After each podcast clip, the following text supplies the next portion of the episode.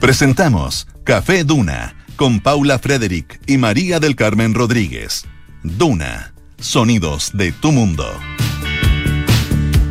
5 de la tarde con un minuto. ¿Qué más quisiera yo que estuviera aquí Paula Frederick? Más no, todavía no. Ni Paula Frederick ni Polo Ramírez están en condiciones de volver a este estudio, así que aquí estoy yo, sola mi alma, María del Carmen Rodríguez, all by myself, como decía la gran Celine Dion, Bueno, pero no importa, vamos a salir adelante con toda dignidad, porque tenemos los temas que nos gustan aquí en Café Duna, tenemos las canciones que nos gustan aquí en Café Duna y tenemos también a los infiltrados. Así que no se preocupen que esta cafetería sigue teniendo café, sigue teniendo galletitas, tortas, pasteles y demás.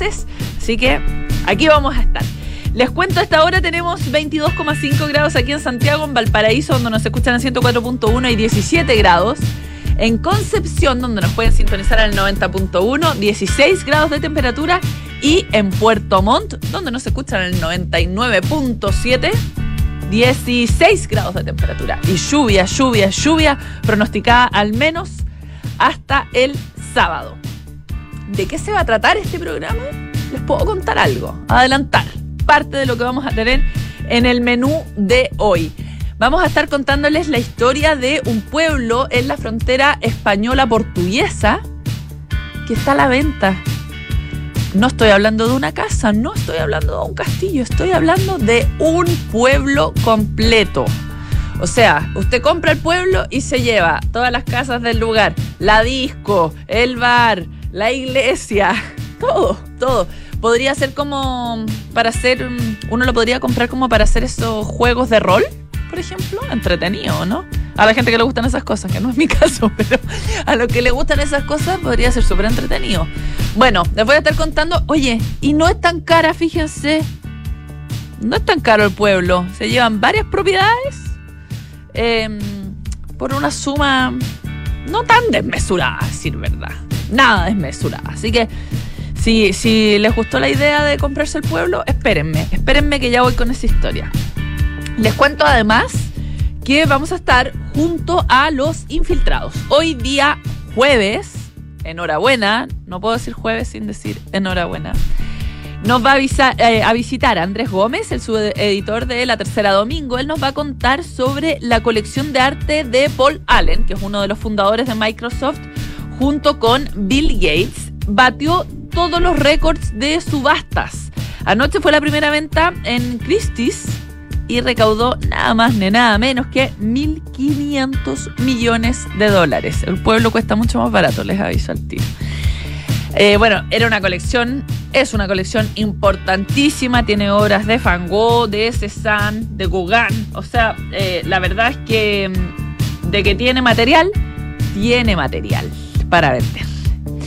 Y además estaremos junto a Patricio Lascano, editor de ¿Qué pasa? de la tercera, que nos va a estar contando un, un cuento, una historia eh, sobre una investigación que es, por decirlo menos, escalofriante.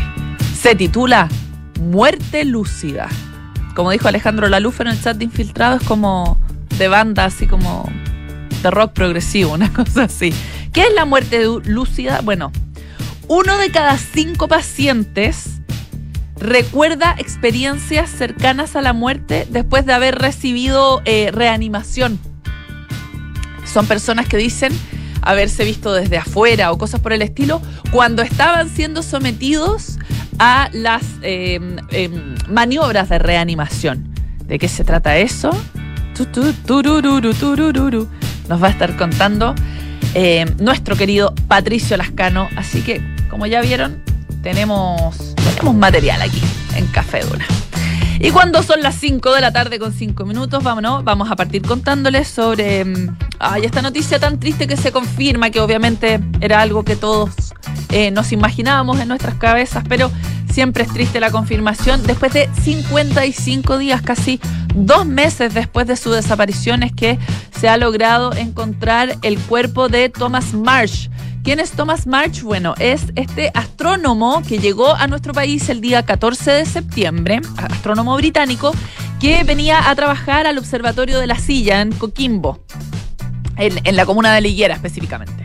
El tema es que él llega el 14, el día 16 es visto por última vez con vida, de hecho es visto por un, estudiante que había viajado con él desde el Reino Unido para trabajar juntos y eh, desaparece.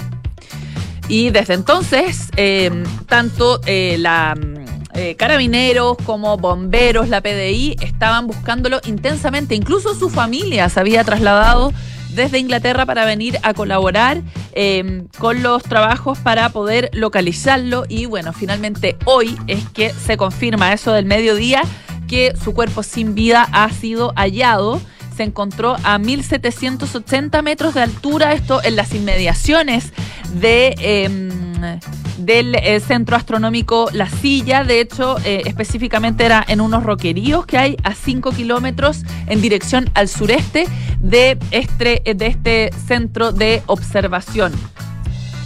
Em, lo que ha presumido o lo que han revelado hasta ahora las autoridades, principalmente desde la fiscalía, es que lo más probable él haya estado haciendo un trekking cuando estos hechos se desarrollaron, más no han entregado eh, la información detallada de qué es lo que puede haber pasado, por supuesto, que eh, ahora con el cuerpo se investigará cuáles son las posibles hipótesis que expliquen finalmente por qué eh, ha muerto Thomas Marsh, pero al menos un aspecto que en algo me imagino que tranquiliza a las familias que ya se ha encontrado el cuerpo del astrónomo.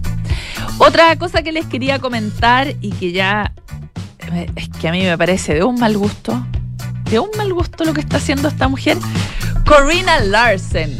Por si algunos, probablemente muchos la identifican, pero si alguno se ha perdido con esta historia, es la mujer que eh, ha hecho las veces o ha sido compañera del rey emérito Don Juan Carlos por su buen rato ya. Bueno, la cuestión es que ella ha estado saliendo en la prensa. La verdad es que no lo habíamos comentado aquí en Café Duna, pero lleva unos, un par de días saliendo en la prensa. Básicamente porque está grabando un podcast que se llama. ¿Cómo era que se llama? Se llama como Envidia. Así se llama el podcast. Eh, con entregas por capítulo. En los que ella lo que va haciendo es contar básicamente las infidencias de su eh, relación extramarital con el rey emérito. Bueno, y en este tercer capítulo que ha sido publicado, eh, ha revelado información respecto de un anillo de compromiso que le habría regalado Juan Carlos a Corina. Dice que ella cuenta que era un anillo enorme, muy como conservado, o sea, muy clásico en sus líneas más bien, pero un anillazo. Bueno, era el rey, lo mínimo era que se rajara el hombre. La cuestión es que obviamente ella declara que no lo puede, no lo podía usar em, en público así como tan descaradamente, porque eh, se prestaba para más rumores de los que ya habían en torno a la figura de Juan Carlos. Pero que sí, en, eh, ella dice que este anillo se lo regaló dos meses después de que Juan Carlos le había pedido su mano al padre de ella, al padre de Corina muy formal el, rey, muy formal. Y em, ella explica que en realidad, obviamente, por la situación en la que se encontraba el rey, considerando que había una tal Sofía esperándolo, em, en, eh, eh, me acordé de la canción de Mocedades, hueles a leña de otro, de otro hogar. bueno, que había otro hogar en el que lo estaban esperando, otra leña, ¿ah? que volía otra leña. Em, ella, eh, obviamente que esto era una cosa más bien simbólica, ella sabía que en definitiva no se iban a casar. Pero por lo visto, la mujer quedó, quedó dolida. Parece que algo de expectativa tenía porque se ha dedicado en estos podcasts a revelar eh, hasta los más mínimos secretos de su relación con Juan Carlos. De hecho, en este capítulo hace referencia también a el primer encuentro que tuvo ella con Sofía, nada más ni nada menos que en la zarzuela dice que la cosa no terminó muy bien, que parece que hubo una fuerte discusión con el rey a partir de, este encuentro que evidentemente no fue del todo grato para los involucrados. Oye, em, otra, otro tema que les quería comentar. Este, no, es que esta historia es realmente loca. Málaga, la ciudad de Málaga, eh, ha tenido que, mm, en, el ayuntamiento, ha decidido, están elaborando más bien, porque todavía está en desarrollo, un protocolo como una especie de cortapalo de comportamiento en la vida pública de las personas. ¿Por qué? ¿Por qué ha sido necesario? Básicamente porque son demasiado buenos para la despedida soltera, solter, soltere, porque soltera y soltero, en la vida pública. Como que tienen la costumbre de em, disfrazarse de genitales para las despedidas solteras. Entonces salen a la, calle, van a la plaza y, hostia, que vamos, que, que ha llegado la hora de la fiesta y que se ponen su atuendo. Su atuendo así bien liberado, bien relajadito. ¿ah? Salen a la calle y los pobres padres tapándole los ojos a los niños, escandalizados con estas escenas que están viendo. Por lo tanto, el ayuntamiento ha colgado, porque ya, obviamente que ya estaba regulado, por ejemplo, no tomar alcohol en la calle. No hacer pipí en la calle, por favor. Como lástima que, hay que regular esas cosas. Pero eh, se quedaron cortos con el manual de Carreño. Entonces, han decidido colgar en el sitio municipal de participación ciudadana del ayuntamiento este borrador en el que las personas pueden colaborar, eh, incluyendo distintas eh, exigencias finalmente que se le pueden hacer a los ciudadanos cuando estén transitando por la calle. ¿Qué cosas están por ahora en el borrador? Bueno, ya les dije, por favor, no se disfrace de genital, ni de hombre ni de mujer. Prohibido, es de mal gusto. No ande sin ropa por la calle. Hay gente que a veces se siente demasiado relajada. No ande sin ropa en la calle. O tampoco ande exclusivamente con ropa interior. Vístase ojalá más allá que, la ropa interior. Tampoco se pueden usar complementos de eh, genitales. Por ejemplo, se usa, yo he visto mucho en despedidas de soltero, unos cintillitos que tienen unos unos recuerditos, ¿ah? como unas antenitas, ¿sí? Esos. O unos collares, no tengo idea, que tienen aquí también colgando unos, unos recuerditos. ¿ah? Bueno, nada de eso es, eh, va a ser permitido en Málaga. Tampoco muñecos o elementos de carácter sexual. Ahí ya quisieron jugársela, tirar la, la tabla más o menos rasa, ¿ah? rápido, listo. Por favor, anden sean decentes, básicamente, sean gente decente, eso es lo que están diciendo en el ayuntamiento. Tienen para modificar esto hasta el 22 de noviembre. Y la verdad es que esto se ha vuelto, como les decía, una verdadera pesadilla para los malagueños, em, al punto que este tema es el que más reclaman las asociaciones vecinales en el centro de la ciudad. Están hasta las masas con gente pilucha, básicamente, o vestida de genitales. Em, ha llegado, eso sí, el momento del fin, por lo visto, ya saben, hasta el 22 de noviembre. Bueno, si ustedes tenían planeado ir a una despedida soltero en Málaga, ir y disfrazarse, es ahora o nunca, porque les va quedando poco tiempo. Em, son las 5 con 14 y les quería comentar esta historia que es realmente conmovedora, porque mm, no, no, no sé cómo más qué otro adjetivo usar para la historia de Peluchín. Peluchín es un perro de raza mixta, podríamos decir, eh, que vive en La Serena. Y lamentablemente su dueño murió. Eh, y además murió en condiciones muy terribles, un hombre que se quitó la vida. Y Peluchín espera cada día que su dueño reaparezca. Lo está esperando en la calle. Se instala este perro, eh, según una crónica que ha recogido El Día, el, diario El Día, se instala en la Avenida Pacífico de La Serena, región de Coquimbo, a esperar todos los días a su, a su amo que ya no está. Bueno, hay distintas asociaciones de, de, asociaciones que, que, velan por la protección de los animales que se han conmovido por la historia de Peluchín y eh, lo, están, lo están cuidando. De hecho, citan en esta nota a una activista animal que se llama Carolina Cardemil. Ella dice que eran dos perros los que se encontraban ahí, que eran bien tímidos, y uno de ellos era eh, Peluchín, que eh, hoy se, se, se, le reconoce por su llanto, está todo el tiempo llorando. Ay, es realmente triste esta historia.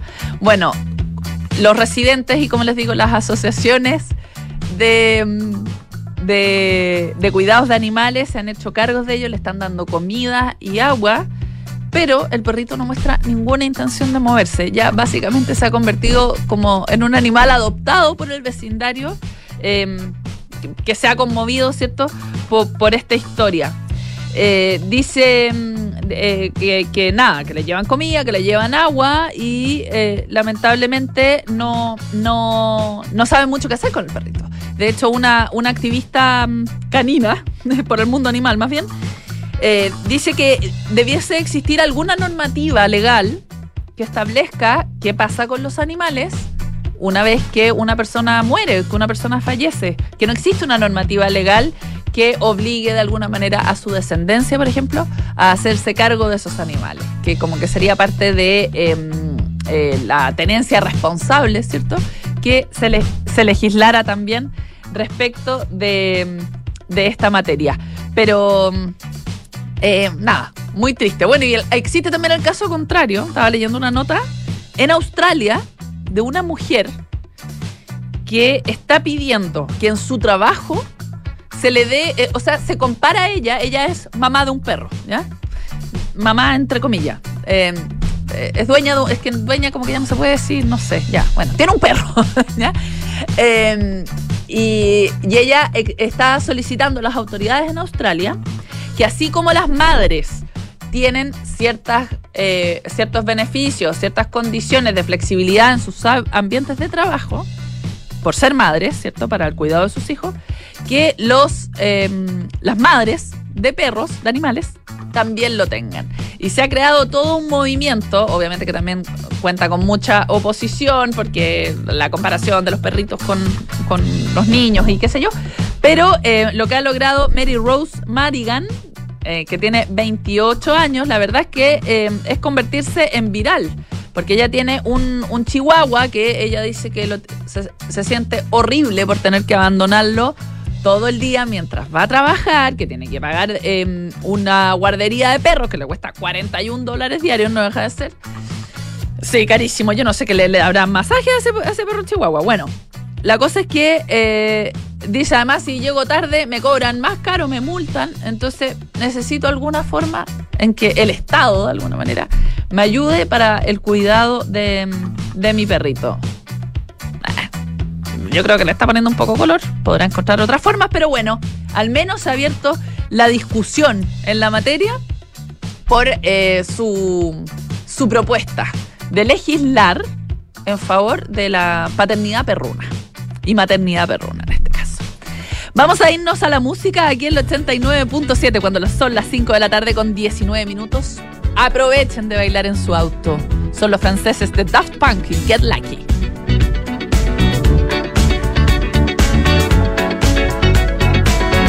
Like the legend of the phoenix All ends with beginnings What keeps the planet spinning the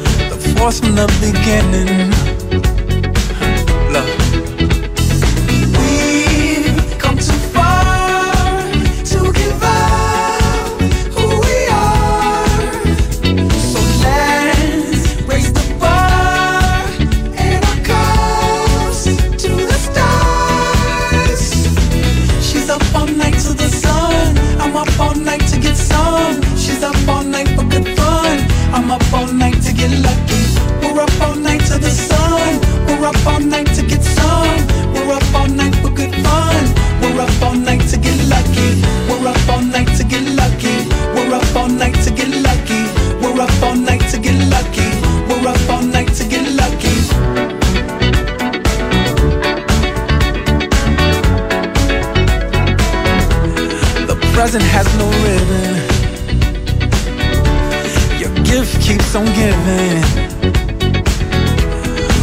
Is just some feeling? If you wanna leave, I'm with it.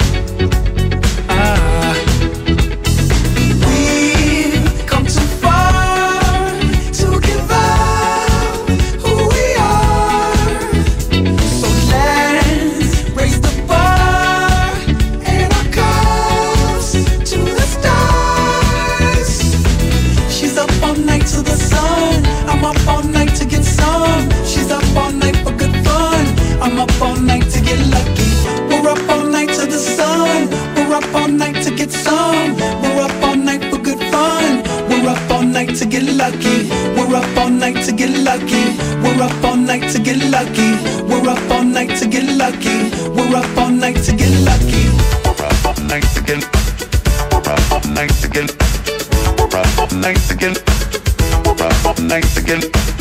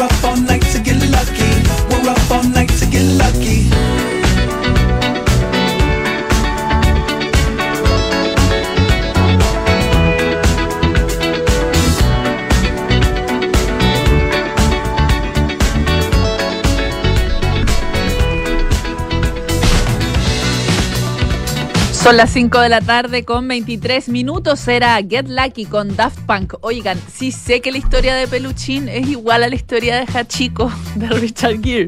Lo sé, pero no me acordaba cómo se llamaba Hachiko. No me acordaba. ¿Ya? Pero sí, es igual. Me han escrito incansablemente que es igual. Sí, oye, e- esa historia, que era terrible esa película. La gente lloraba salvajemente. Yo una vez llegué a mi casa, estaban mis dos hermanas más chicas llorando, llorando, llorando desconsoladamente, al punto que yo me puse a gritarles, ¿qué pasó? Pensé que algo le había pasado a mis padres. Y después me dijeron, es que estamos viendo esta película. Ahí estuve yo a punto de matarlas a ellas. No había pasado nada, pero sí sé que Peluchín es como Hachiko. Oigan, ya, les, quería, les, les comentaba al principio sobre este pueblo que se llama, atención, y eh, agentes inmobiliarios. Este pueblo que se llama Salto de Castro, el pueblo de Zamora, que puede comprarse, está a la venta. Este es un pueblo que queda en el municipio de Fonfría, en Zamora, en España, pero es en la frontera con Portugal. O sea, imagínense. ¿ah? No solo compran el pueblo, tienen ahí una patita en España, una patita en Portugal. ¿Cuánto cuesta esta gracia? 260 mil euros. Es decir, más o menos 240 millones de pesos. Oye, y se llevan hartas cosas. Se llevan hartas cosas. Esto está publicado en un portal inmobiliario de Idealista, así se llama el portal. Ya, les cuento qué trae. ¿Qué le lleva al pueblo? 6.000 metros cuadrados construidos, repartidos obviamente en varios edificios. Entre ellos hay 44 casas, de las cuales 5 son independientes. ¿Ya? Además tiene, esto, esto es lo- a, a mí esto es lo que me gusta porque es como de Monopoly, un bar, una iglesia y una escuela. Yo ya estoy pensando qué nombre le pondría a la escuela. Bueno, poder po- bautizar la escuela, ¿o no? La escuela, eh, no sé, po, Radio Duna. Me gustaría poder bautizar una escuela. Ya. Tiene además una hospedería con lavandería, no se crean ustedes. Salón comedor con proyector, eh, o sea, digo, con proyecto para ejecutar 14 piezas. También hay un antiguo em, cuartel de la Guardia Civil. Es como una especie de Kitsania. una piscina y también tiene zonas deportivas. Este pueblo se creó porque, eh, o surgió, porque eh, era el pueblo aledaño a, como a una represa, a un embalse, ¿ya? Entonces toda la gente que trabajaba ahí eh, re- residía en ese pueblo.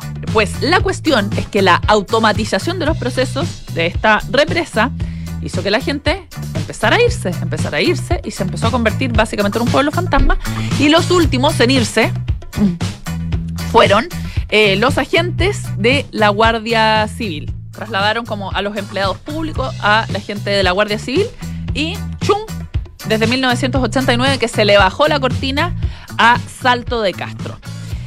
En el, alrededor de los 2000 hubo una familia que compró este pueblo. Compró todo y su in- intención era crear una especie de aldea turística, como yo les decía, para hacer juego de rol o qué sé yo.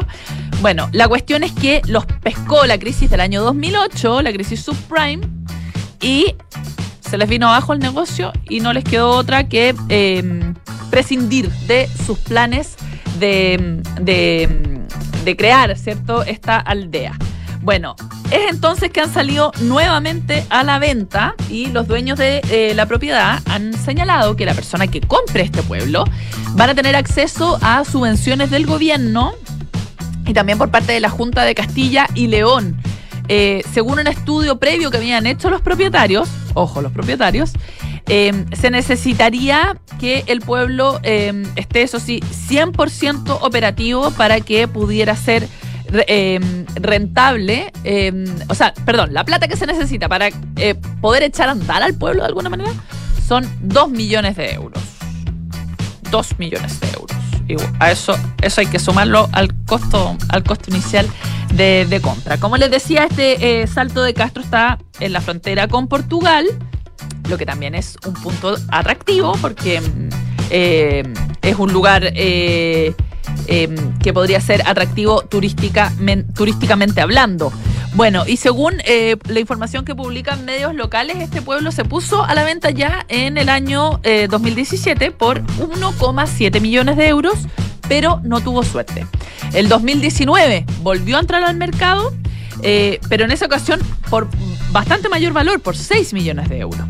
Y ahora eh, es que sus propietarios lo vuelven a poner en la- a la venta, pero por un precio muchísimo más bajo.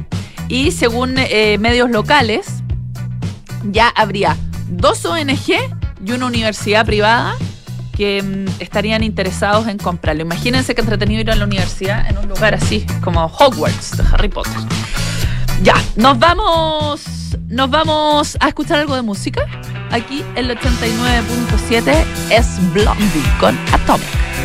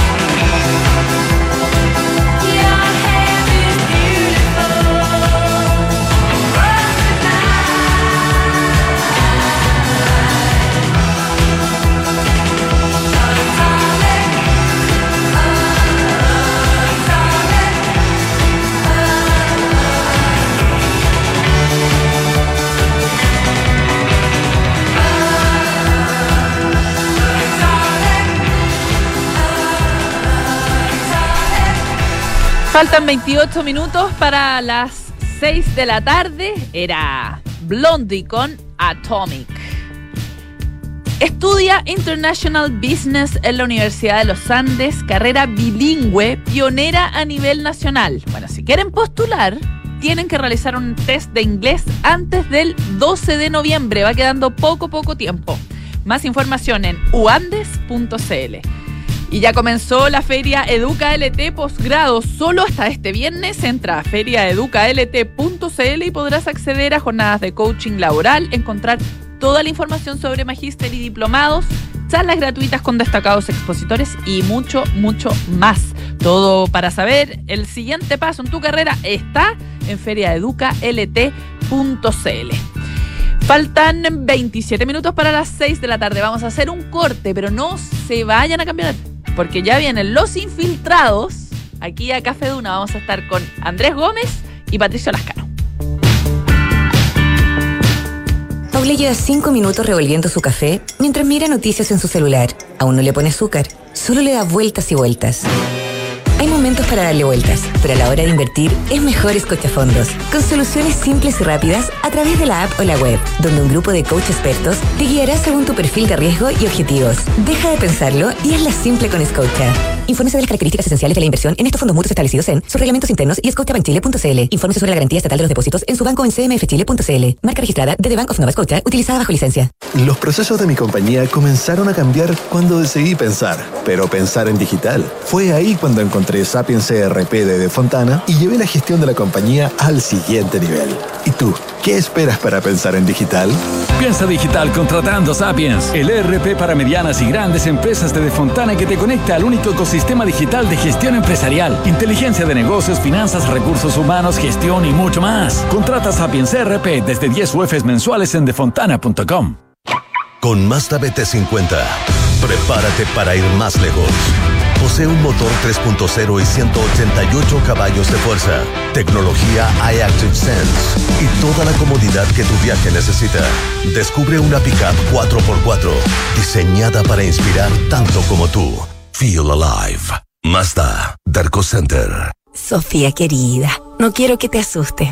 Quiero contratar anticipadamente los servicios funerarios de María Ayuda. Quiero estar preparada y tranquila. Abuelita, te encuentro toda la razón. Y así, cuando llegue el momento, yo y todos tus nietos te podremos despedir con la seguridad que así querías que fuera. Descubra la tranquilidad de acceder a una compra anticipada de servicios funerarios, ayudando a los miles de niños y niñas de la Fundación María Ayuda. Más información en funerariamariaayuda.cl. Estamos contigo cuando más nos necesitas. Europa, Asia, América, Gran Bretaña, Estados Unidos, Chile. ¿Y entonces dónde invertir nuestro patrimonio?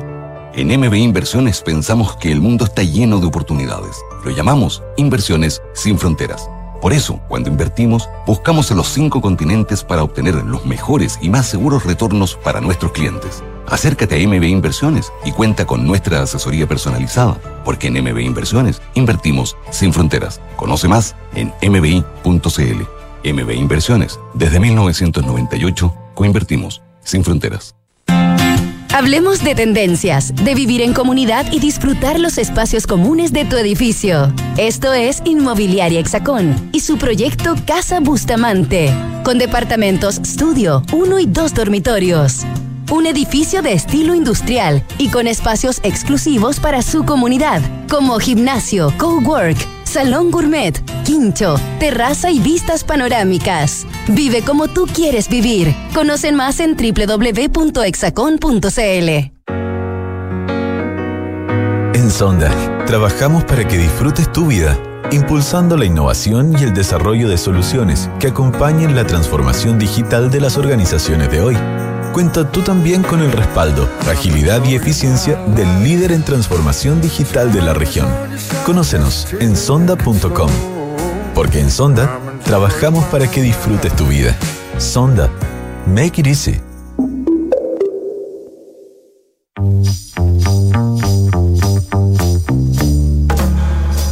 Son los infiltrados en Café Duna. Faltan 23 minutos para las 6 de la tarde. Seguimos haciendo Café Duna aquí en el 89.7 y ya estoy, pero felizmente acompañada por Andrés Gómez, su editor de la tercera domingo. Y ¿Qué también por. Saluda nomás. ¿Qué tal, Pitu? ¿Cómo estás? Un gusto. Y también por Patricio Lascano, editor de ¿Qué pasa? Hola, ¿qué tal? ¿Cómo están? Bien, ¿y tú? Muy bien. Qué bueno. Pato, para que para ver si podemos dormir hoy día. Eh, Pato como que nos trae, o como que nos hace unos, unos pronósticos medio severos, va a llover, después, Claro. o nos dice, si quieren vivir 20 años más, dejen de comer. Nos trae unos temas espantosos, espantoso. Pero este, este es escalofriante. La Sí. muerte lúcida. Muerte lúcida, así le pusieron los científicos. ¿Qué hay después que uno muere? Es una, Es, es un misterio es de la una- humanidad. es una pregunta para una respuesta filosófica, religiosa, etcétera. No se va con chicas. Pero, pero eh, lo interesante es que esto es un estudio que hicieron científicos de la Universidad de Nueva York, que entrevistaron a más de 500 eh, personas que habían tenido un paro eh, cardíaco y que los habían reanimado y habían vuelto, eh, habían literalmente habían muerto y habían vuelto a la vida. Un poco para ver qué es lo que habían eh, sentido. Y eh, un alto porcentaje, digamos eh, más de la mitad, eh, dijo que habían visto algo así que definieron como una especie de muerte lúcida. ¿Ya? Que habían, que habían visto. Mira, voy a, voy a leer textual lo que pone o, o lo que concluye el estudio. Las personas experimentaron una experiencia consciente interna única que incluye una conciencia sin angustia. Básicamente ellos eh, hicieron esto que siempre se ha hablado, como que se desdoblaron ¿Mm? y desde, y desde el techo vieron ellos eh, su pr- proceso de Como que- reanimación. como que salieron de su Es- cuerpo. Exacto. Exacto.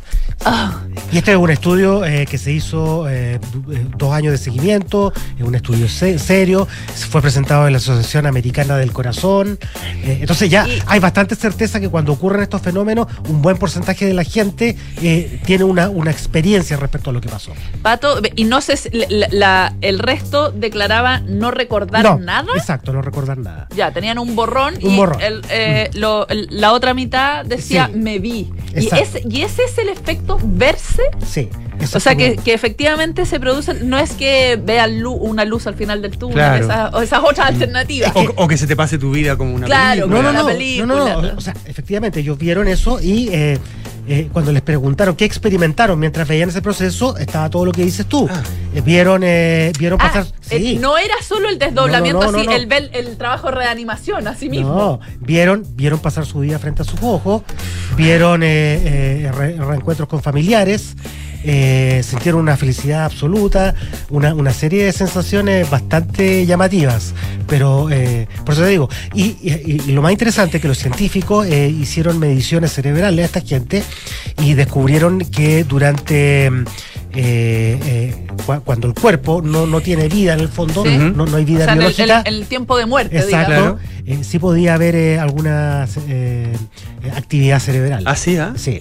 O sea, a pesar de que, claro, como está de, no decretada su muerte porque se sí. volvieron, digamos. Sí.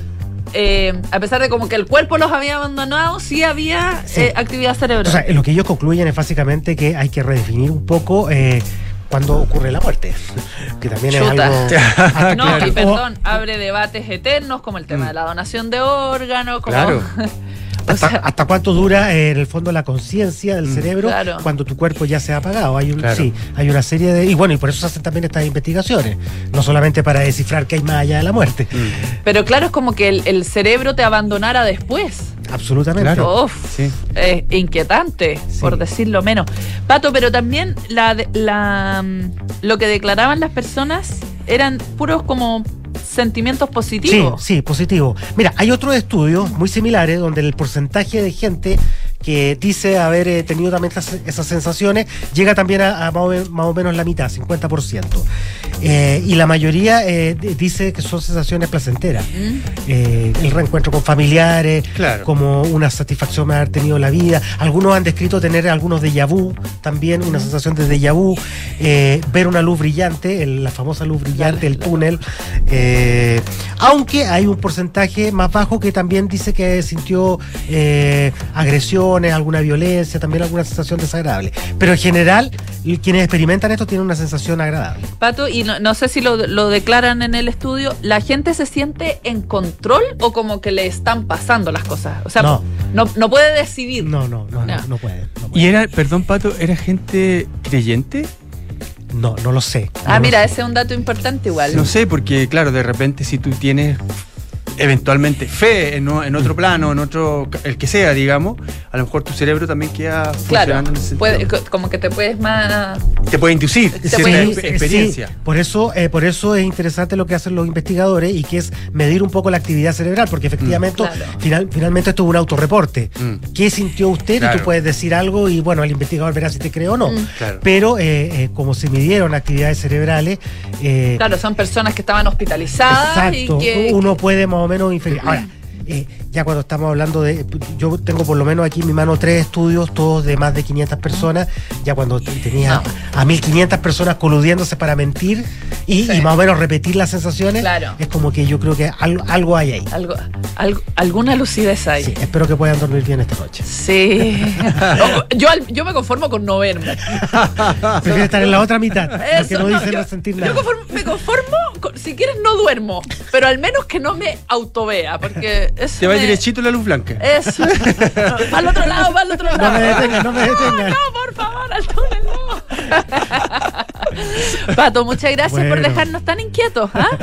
Son, nos faltan 16 minutos para las 6 de la tarde. Andrés. ¿Qué tal? Oye, mira, quiero comentar hoy día. eh, está cerrando está cerrando el año artístico, el, el año de, la- de, la- de las ventas eh, en el mundo del arte. Se, se acaba de subastar una de las colecciones más importantes de, mm, del mundo privado, que era la colección de Paul Allen. Paul Allen era el cofundador de Microsoft ¿Mm? con Bill Gates. Con Don Bill. Así es. Y Paul Allen logró eh, conformar una colección que se fue, fue descrita como la colección más cara y más importante en manos privadas. Una colección que se estimaba, salió a la venta anoche. Por, ¿Por, qué, por por qué salió a la venta? Porque él dejó estipulado que él tenía la, él tenía la, la- la creencia eh, de que somos solamente, no somos los dueños del, del arte, somos Ya. los custodios mientras estamos vivos. Y luego eso tiene que pasar a otras manos. Y él, eh, estando en vida, eh, naturalmente, decidió que su fortuna iba a estar en gran medida dedicada a, la- a- a fines benéficos. Ya. Y esta, dona- y, y esta subasta tiene ese fin. Todo, todo lo que se recaude va, va a ser como para asociaciones benéficas, ya, ya sea que él sufrió cáncer, él colaboró mucho en la investigación del cáncer, también va a ser una, uno de los, mm, de los destinos del- del- de, la, mm, de la recaudación. Se vendió anoche el primer lote, es una colección de 150 obras. Se vendieron anoche eh, alrededor de 55 obras eh, y rompió todos los récords recaudó, se esperaba que anduviera cerca, pero recaudó 1.500 millones de dólares. Hasta ahora, hasta ahora la colección más cara eran dos, una la, cole- una, una- la colección Rockefeller que se vendió el año pasado, a fines del año pasado en 832 millones de dólares, y luego otra de un empresario inmobiliario, Harry Mucklowy, que se vendió 922 millones de dólares a principios de este año. Esta la supera ambas en 1.500 millones y todavía falta que se subaste el segundo Lote. lote. ¿Y eso es cuándo? Eso es hoy. Eso soy ya. Sí, Eh, hoy en Nueva York. Andrés, ¿y qué, qué artistas Mira, salieron a la Era, pelea? es que, es que era una colección impresionante. Tenía. Eh, perdona, Andrés, Sí. desde la ignorancia más absoluta. ¿Aquí es cada obra por separado o se arman lotecitos? no, en general se, se, suba- se suba- a ver, se subastan, se suelen subastar obra- este tipo de Cuando obras. son este nivel de Claro, artistas. se subastan en forma separada y luego también se subastan en lotes, sí, lotes, chiqui- lotes más chiquititos. En este caso, por ejemplo, se subastó ayer ah, una obra de Cézanne, la montaña de Santa. Casi todas estas obras además rompieron eh, récord. ¿ah? La montaña de Santa Victoria de Cézanne se subastó en 138 millones de dólares. Eh, L'exposition de Georges Seurat, un, un artista francés puntillista, se subastó en 149 millones de dólares. Van Gogh, 117 millones de dólares. Klimt, que entró al rango de los artistas sobre los 100 millones de dólares, se subastó en 104. estaba? No estaba. Su, obra más cara ah, había sido subastada en 88 millones de dólares. Que son, son cifras Sí, extraordinarias. Eh, ahora se subastó en 104. Se subastó además Gauguin, Lucien Freud, Claude Monet, Jasper Jones, Edouard Monet, O sea, una cosa. y- Puros principiantes. puros príncipes. Y claro, y de hecho. Los debutantes se entre llamaban. lo, más, entre lo más barato fue Picasso. Imagínate. Claro, por un Eh, Van Gogh, todo un Picasso. Claro. Sí, una cosa, una cosa impresionante. Esto primero eh, da varios signos. Primero que el, el arte sigue siendo una gran inversión. Mm. Pase lo que pase, invertir en arte, tú no vas a perder dinero. a Un menos buen que- refugio para estos Exactamente, tiempos. un buen refugio para, sobre todo para las grandes fortunas. Eh, muchas de estas Yo lo obras, estoy evaluando, ¿eh? Muchas de estas obras duplicaron sus precios. eh, No. respecto de lo que lo había comprado El- eh, Paul Allen. Claro. Eh, y en ningún caso ninguna de ellas se devaluó. ¿ah? Luego, eh, pese, a, pese a toda la. A toda la Bueno, es la- razonable eso, porque con el paso del tiempo, o sea, a lo más se pueden perder obras. Claro, pero, digo, pero, a perder pero veces, a pasa que hay, que hay artistas que tienen momentos peak y que después decaen. Sí, pero ¿Te de ese nivel. Claro, es difícil, es difícil. Ahora, eh, demuestra también la vitalidad del mundo del, del- del medio artístico que sigue pese a la pandemia, pese al, Claro. al, digamos, A a, la, la crisis, guerra, a la a guerra, todo. etcétera. Habían ciertas dudas ahora también, porque por mucho que hayan grandes fortunas, eh, estamos en un momento de crisis mundial, entonces no se sabía si acaso estas obras si iban a vender todas o no, si iban a alcanzar efectivamente los precios y alcanzaron y superaron todos los precios que, que se habían previsto. Em, y esto también llama la atención cuando, sobre todo también cuando el mundo del arte y el mundo de los museos eh, a nivel mundial, después de la pandemia fue súper afectado. Eh, en, en la UNESCO hizo un, hizo un informe el, el- el año pasado, a principio de la pandemia, quiero decir, no el año pasado, a principio de la pandemia, eh, donde decía que muchos de muchos de, los, de los museos del mundo iban, iban, iban a cerrar o iban a estar en severas crisis por eh, la falta de recursos. Ah, y, es, y es un tema que afecta a- ampliamente a todo, el- a todo el mundo del arte y que lamentablemente también nos afecta en Chile. Eh, tenemos también un, un- un sistema de museos nacionales que es grande, que es importante, pero que también está con, está con problemas de recursos. Estamos enfrentando ahora un paro en el, en el, en el Servicio Nacional del Patrimonio, Sí. eh, que es el segundo paro que, que se presenta durante este gobierno, en los ocho meses de, de este gobierno. Eh, Este gobierno que en el que se han cifrado muchas esperanzas En- en esa materia. en esa materia, en la materia cultural, y que eh, por segunda vez enfrenta un paro de uno de los sectores muy importantes, que, que es el tema patrimonial. En este momento están cerrados todos los museos nacionales, las bibliotecas, el Archivo Nacional, etcétera. Estamos a la espera de que esto se pueda, se pueda solucionar. Y la solución pasa también por un tema de recursos. eh, eh, eh, ¿Cuál es el petitorio finalmente? ¿Qué es lo Bas- que está- Mira, básica- básicamente hay una hay un hay un tema de recursos en el sentido de que eh, hay gente que gana muy poco dinero eh, en, el, en el sistema, en, lo- en lo- en los tratos más bajos. Eh, está, el sistema completo está muy estresado, falta gente y también los museos mismos requieren más recursos para poder, para poder ofrecer un mejor servicio y cuidar el patrimonio nacional. Perfecto. Eso. Eso. ¿Qué esa pasó, Andrés? en esa situación estamos. Bueno, eh, ojalá. Bueno, nos vas contando, po. Sí. ¿En qué va ¿En qué, eso? en qué va, en qué va este.? A lo mejor mañana puede que haya alguna, alguna novedad al respecto. Ya, y ahí nos puedes este paro, contar. sí, Eso. sí, para que la gente pueda, un pueda- extra. pueda volver a, a- a visitar los museos. Eso, exactamente. Faltan nueve minutos ya para las seis de la tarde, hora de ya tomarse el último sorbo de este café. Pero es momento de abrir las ventanas y dejar entrar el aire fresco aquí en el 89.7. Antes, eso sí, tenemos noticias con Enrique, Quique. Quique, no Coque. Hay gente que cree que es Coque. Quique. Enrique, Quique, Yabar. Nos vienen a traer las noticias y luego, como ya les decía, aire fresco junto a Polo Ramírez. Nosotros nos volvemos a encontrar. Oye, hay rumores, hay rumores, no sé si es cierto, que mañana llegaría Paula Frederick. ¡Wow! Oye, con harto pañuelito, con su buen propóleo, todas las cosas, pero dicen que llegaría. ¿ah? Así que, stay tuned. Vamos a estar atentos, vamos a estar atentos. No se, no se lo pierdan. Y, dice- y dicen que viene con sorpresa. ¡Wow! Sí. Con todo el power. Yo les dejo todas ahí las nuevas. Así que no se pierdan mañana a las 5 de la tarde, Café Duna. Chao, chao.